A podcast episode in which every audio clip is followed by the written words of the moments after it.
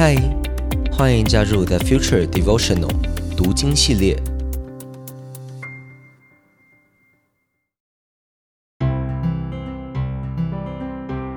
嗨，大家好，我是洪章牧师，很开心与你一起借着马可福音这卷书，踏上福音的旅程。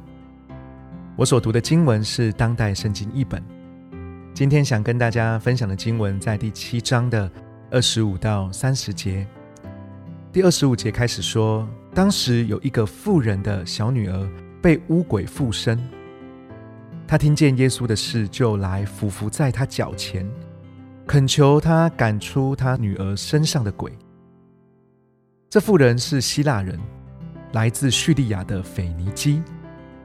耶稣对他说：“要先让儿女们吃饱，因为把儿女的食物丢给狗吃不合适。”妇人回答说：“主啊，你说的对，但桌子下的狗也吃孩子们掉下来的碎渣。”耶稣说：“因为你这句话，回去吧，鬼已经离开你的女儿了。”他回到家里，见女儿躺在床上，鬼已经离开了。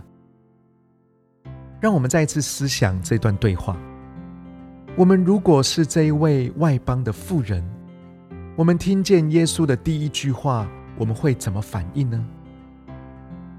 我并没有要特意美化耶稣说的意思，毕竟这含有当时文化背景，还有习俗习惯。耶稣之所以表达的这么直接，因为他的目的不是单纯的做好事，他真的清楚他服侍的目的以及先后的次序是什么。对于这一段故事要阐明的重点，其实不是放在耶稣的态度，而是放在富人的态度。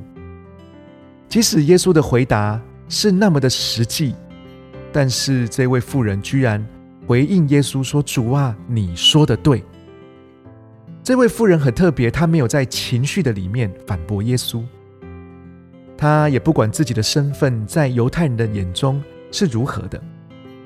他先完全顺服于耶稣对他的看法，他把面子啦、种族啦、眼光什么都先放下，一切的价值观都是耶稣说的算。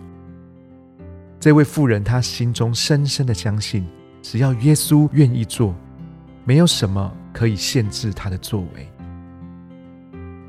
亲爱的朋友，亲爱的家人们，是不是有些时候我们以为神的作为会被限制？因着我们的理性，因着我们过去的经验，让我们不相信神可以成就不可能的事，让我们没有办法很有信心的向神祷告我们期待看见的事。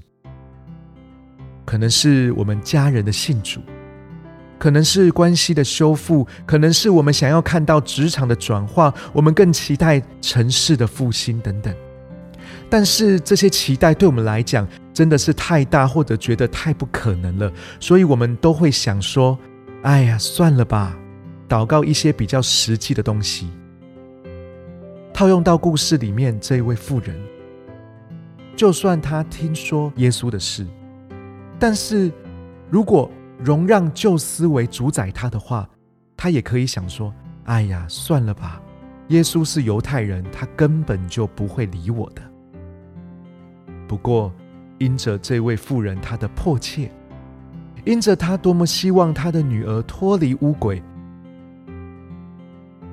所以她超越了原本世俗的限制和她认为的不可能，要来到耶稣的面前。这一位妇人从她自己家门口要出发之前，也许经过许多不为人知的挣扎。不过，他的信心依然带着他去找耶稣。